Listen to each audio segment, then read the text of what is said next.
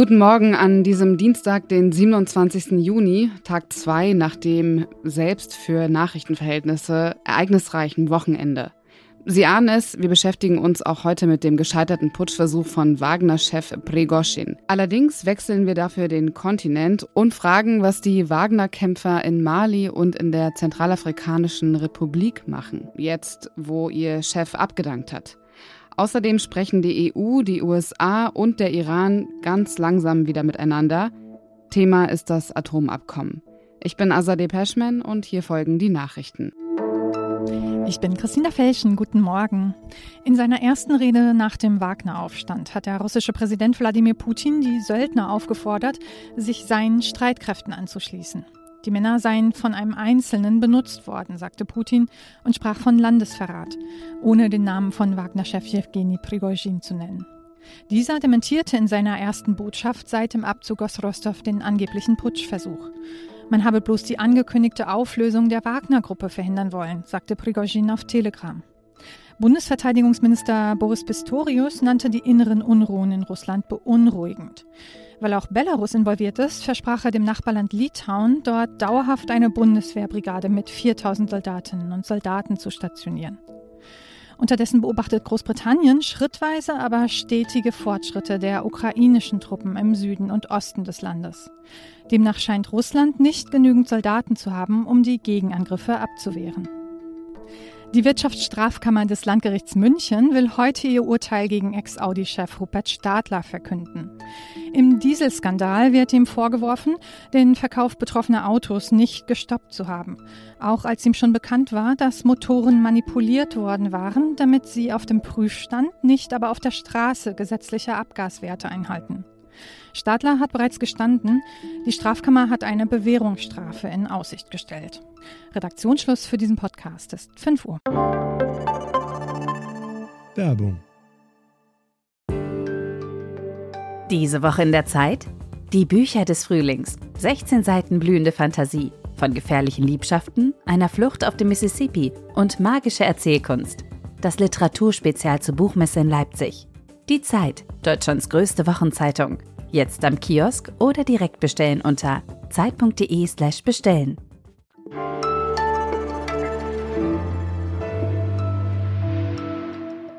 Was der gescheiterte Putschversuch von Wagner-Chef Prigozhin für den Ukraine-Krieg bedeutet, was das über die Macht Putins aussagt, wie er in Russland selbst wahrgenommen wird, all das haben wir in den vergangenen Tagen bei Was Jetzt erklärt. Der Einflussbereich der Wagner-Kämpfer geht allerdings weit über Russland hinaus. Sie sind auch in Mali und in der Zentralafrikanischen Republik aktiv. Wie sich der gescheiterte Putschversuch auf ihre Rolle dort auswirkt, das weiß Politikredakteurin Andrea Böhm. Hallo Andrea. Hallo Asadi. In der Berichterstattung ist die Wagner-Gruppe bisher als Kampftruppe aufgetreten. Was macht sie in Mali und in der Zentralafrikanischen Republik? In beiden Ländern gibt es als Militärausbilder getarnte Mitglieder der Söldnergruppen im Rahmen der Wagner-Gruppe, die, wie du schon angedeutet hast, aus sehr viel mehr besteht als kämpfenden Söldnern. Das äh, Firmenimperium Wagner von Jewgeni Prigozhin, das umfasst Firmen, die im Bergbau tätig sind, Trollfabriken, Firmen, die Propaganda betreiben, aber am bekanntesten und am berüchtigsten sind tatsächlich die Kämpfer, sehr oft ehemalige Soldaten, die sich nach dem ersten Ukraine-Krieg in 2014 eben dann auch in Afrika ausgebreitet haben. Damals war Wagner nicht offiziell. Prigozhin selber hat immer gesagt, ich habe damit nichts zu tun. Und der Kreml konnte natürlich auch immer wieder sagen, ja, wieso, das sind ein paar Privatleute, die da was machen, da können wir nichts für, da übernehmen wir auch keine Verantwortung.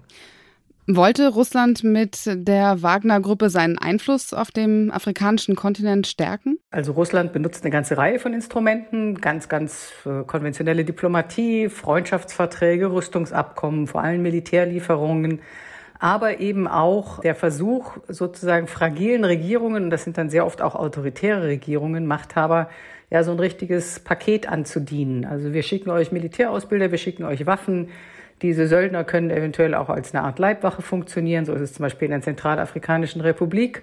Und so geräten Machthaber wie zum Beispiel der Präsident der Zentralafrikanischen Republik, der heißt Faustin Touadera, immer, immer tiefer in die Abhängigkeit von Russland, in Form aber in, in dem Fall der Wagner-Gruppe. Der Lohn oder das, womit Russland profitiert, ist dann eben zum Beispiel Abstimmungsverhalten in, in der UN-Vollversammlung, wenn es darum geht, ob der Ukraine-Krieg verurteilt wird oder nicht. Jetzt hast du gerade die Abhängigkeit des Präsidenten der Zentralafrikanischen Republik angesprochen, also die Abhängigkeit von der Wagner-Gruppe beziehungsweise seiner Dienstleistungen. Kann man sagen, dass der Putschversuch indirekt auch dort, also jetzt in der Zentralafrikanischen Republik, für politische Instabilität gesorgt hat? Er hat jedenfalls für offensichtlich größere Panik in den Regierungskreisen gesorgt. Wagner ist dort sehr, sehr präsent, kontrolliert faktisch auch den Zugang zum Präsidenten, ist auch sehr aktiv im, äh, im Rohstoffbusiness, Gold und Diamanten, ist aber auch tatsächlich ein, stellt einen Teil der Leibwache für den Präsidenten. Und als äh, dort die Nachricht eintraf, dass es so eine Art ja, Aufstand oder Putsch, wir wissen es ja immer noch nicht genau, in Russland gibt, herrschte dort helle Aufregung weil man nun nicht mehr wusste, woran man ist. Muss man zu Putin halten, hält man zu Prigoschin. Da gab es wohl auch aufgeregte Anrufe an Journalisten mit der Frage, wo ist Prigoschin? Sagt uns bitte, wo Prigoschin ist. Es ist jetzt völlig unklar, wie es da weitergehen wird. Das gilt genauso für Mali, wo die Wagner-Söldner ja auch einen erheblichen militärischen Anteil momentan haben an der Junta der dortigen und deren Kämpfe gegen vermeintliche und tatsächliche Islamisten und Dschihadisten. Ähm, wir wissen noch nicht genau, was in Russland mit diesem ganzen Firmenimperium passieren wird. Die allerletzte Meldung, die ich jetzt auch gerade sozusagen dem Ticker entnommen habe, die Rekrutierungsbüro der Wagner-Gruppe in Russland sind offensichtlich wieder geöffnet. Danke dir für deine Einordnung, Andrea. Alles klar, tschüss.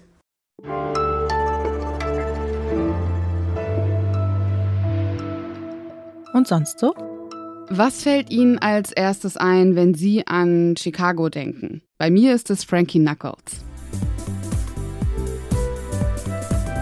Produzent, DJ und Begründer von Hausmusik. Ein Genre, das längst über die Grenzen Chicagos bekannt ist. Entstanden ist es in dem Club Warehouse in Chicago. Der hat seine Pforten 1977 aufgemacht und dort hat Frankie Knuckles regelmäßig aufgelegt. Fast wäre dieses geschichtsträchtige Wahrzeichen verkauft worden, wenn es nach dem Investor gegangen wäre, dem das Haus gehört. Aber eine NGO hat einen Antrag zum Schutz des Gebäudes gestellt und nach einem dreimonatigen Prozess steht nun fest, es steht jetzt unter Denkmalschutz.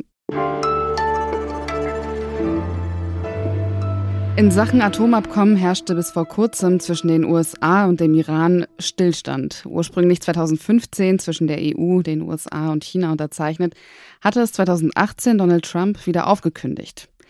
Jetzt scheint aber Bewegung in die Sache zu kommen. Man spricht wieder miteinander. Der EU-Außenbeauftragte Enrique Mora hat sich mit Ali Bareri Khani getroffen. Der ist stellvertretender Außenminister und Chefverhandler des Iran für das Atomabkommen. Was diese Gespräche zu bedeuten haben, ordnet Anna Sauerbrei für uns ein. Sie ist außenpolitische Koordinatorin der Zeit. Hallo. Hallo. Im Iran kam es im vergangenen Jahr zu landesweiten Protesten. Am 19. September 2022 ist Gina Amini gestorben, nachdem sie von der Sittenpolizei in Gewahrsam genommen worden war. Seitdem sind die Gespräche zwischen den USA und dem Iran wieder zum Erliegen gekommen. US-Präsident Biden hatte sie wieder aufgenommen. Die Tatsache, dass man jetzt aber wieder aufeinander zugeht, ist das der Beginn einer Normalisierungsphase der diplomatischen Beziehungen mit dem iranischen Regime? Das Regime geht ja weiterhin ziemlich brutal mit seiner Zivilbevölkerung um. Nein, ich glaube, von einer Normalisierung zu sprechen würde viel zu weit gehen, aber ich glaube, beide Seiten sind zu dem Schluss gekommen, dass man noch eine Weile miteinander aushalten muss. Vor allen Dingen scheinen die USA und auch die Europäer, die beteiligt sind, den Schluss gezogen zu haben, dass das Regime diesen, diese Revolution doch noch einmal überlebt hat, dass genug Menschen eingesperrt wurden, getötet wurden, dass sich das Regime vorerst noch an der Macht hält und dass man deswegen zumindest um zu deeskalieren, um weitere Spannungen zu vermeiden, wohl wieder reden muss. Aber Normalisierung ist, glaube ich, noch zu viel gesagt. Wie passt eigentlich diese Annäherung zu den Sanktionen, die die EU verhängt hat?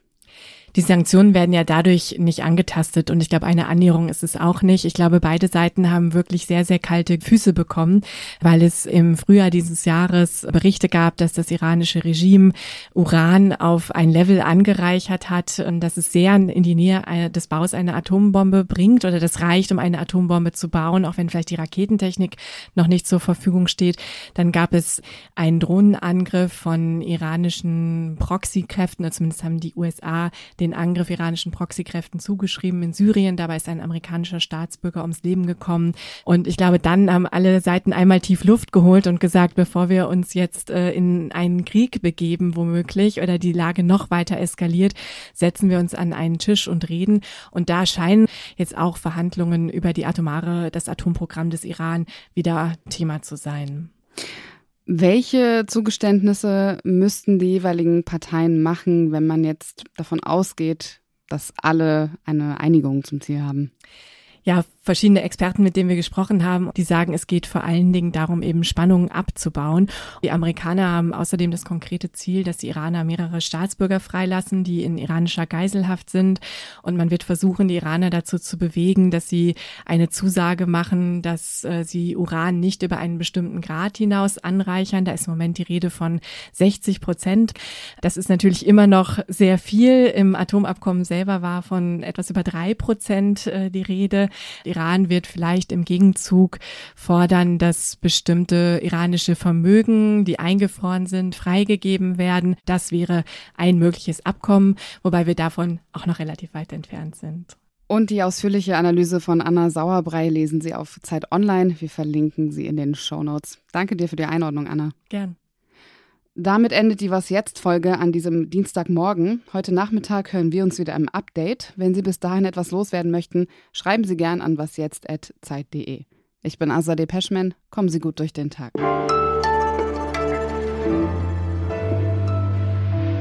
Dann lass dich mal zum nächsten Interview.